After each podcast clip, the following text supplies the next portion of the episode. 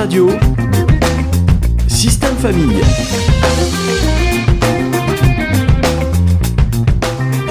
Et nous continuons notre avancée dans le cycle de vie de la famille. Le dernier épisode était consacré à l'arrivée du premier enfant. Aujourd'hui, nous allons parler de l'étape où les enfants entrent à l'école.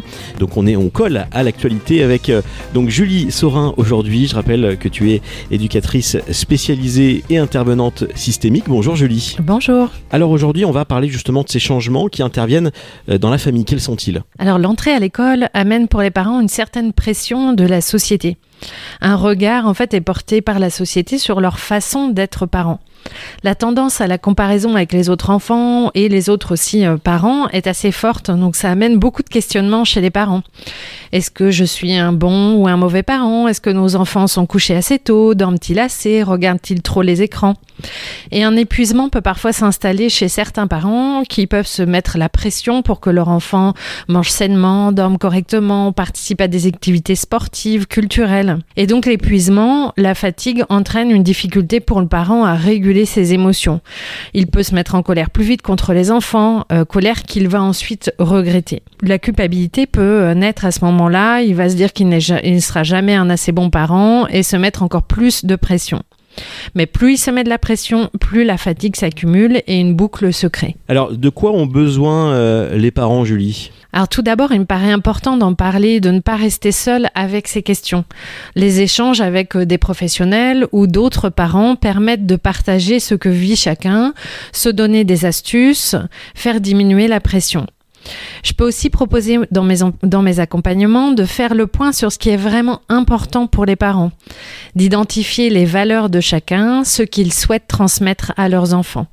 Cela permet de lâcher prise sur certains points sans culpabiliser. Et au niveau de la relation entre l'enfant euh, et ses parents, quels sont les changements? Au niveau des relations, l'entrée à l'école est une étape vers l'autonomie pour l'enfant. Les parents apprennent à se détacher et à permettre à leur enfant de se développer de manière autonome, tout en restant disponible pour les soutenir et les accompagner. L'entrée à l'école peut être source de stress et d'anxiété pour les enfants et pour les parents. Les enfants peuvent avoir des difficultés à s'adapter à un nouvel environnement, à de nouvelles règles, de nouveaux camarades. Et les parents peuvent également se sentir anxieux quant à la sécurité et aussi au bien-être de leurs enfants et aussi à leur capacité à les soutenir dans leur scolarité. Les séparations le matin à l'école ou au périscolaire sont des moments de transition parfois difficiles. Même si le parent a l'impression de ne rien laisser paraître, les enfants perçoivent rapidement chez les parents s'il y a de l'inquiétude. Donc un lien de confiance entre les parents et les professionnels est important pour que cette transition se fasse sereinement. L'enfant a vraiment besoin de sécurité pour pouvoir être disponible et s'investir dans les activités ou les apprentissages. Et j'imagine que cette période peut aussi réactiver euh, des souvenirs chez les parents. Oui, elle peut rappeler aux parents leur propre vécu à l'école. Nous avons tous été marqués par des rencontres avec des enseignants ou des amis, des événements agréables mais aussi désagréables. Il est important de bien distinguer ce que le parent a vécu de ce que vit l'enfant. Même si le parent pense qu'il lui ressemble, l'enfant va vivre ses propres expériences. Il a besoin d'écoute, de sentir la présence de ses parents et de savoir qu'il peut leur parler si besoin. J'accompagne parfois certains parents à parler à leurs enfants des événements désagréables qu'ils ont vécus. Cela permet aux enfants aussi de mieux comprendre les réactions et les inquiétudes de leurs parents et aussi l'importance de certaines valeurs pour eux. Et cela renvoie aussi les parents à ce qu'ils ont vécu avec leurs propres parents. Oui, certains parents auraient souhaité que leurs parents soient plus attentifs à leur réussite scolaire et d'autres au contraire avoir moins de pression. Les parents vont essayer de faire différemment, mais parfois sans s'en rendre compte, ils font un peu plus de la même chose. Donc j'invite certains parents à aller clarifier parfois avec leurs parents leurs intentions et savoir par exemple d'où vient cette pression de réussite dans leur histoire familiale.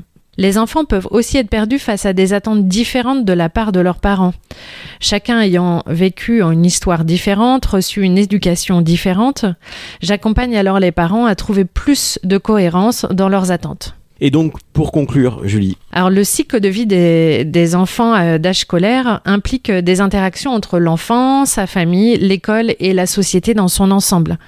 La clé est selon moi la communication entre tous ces acteurs.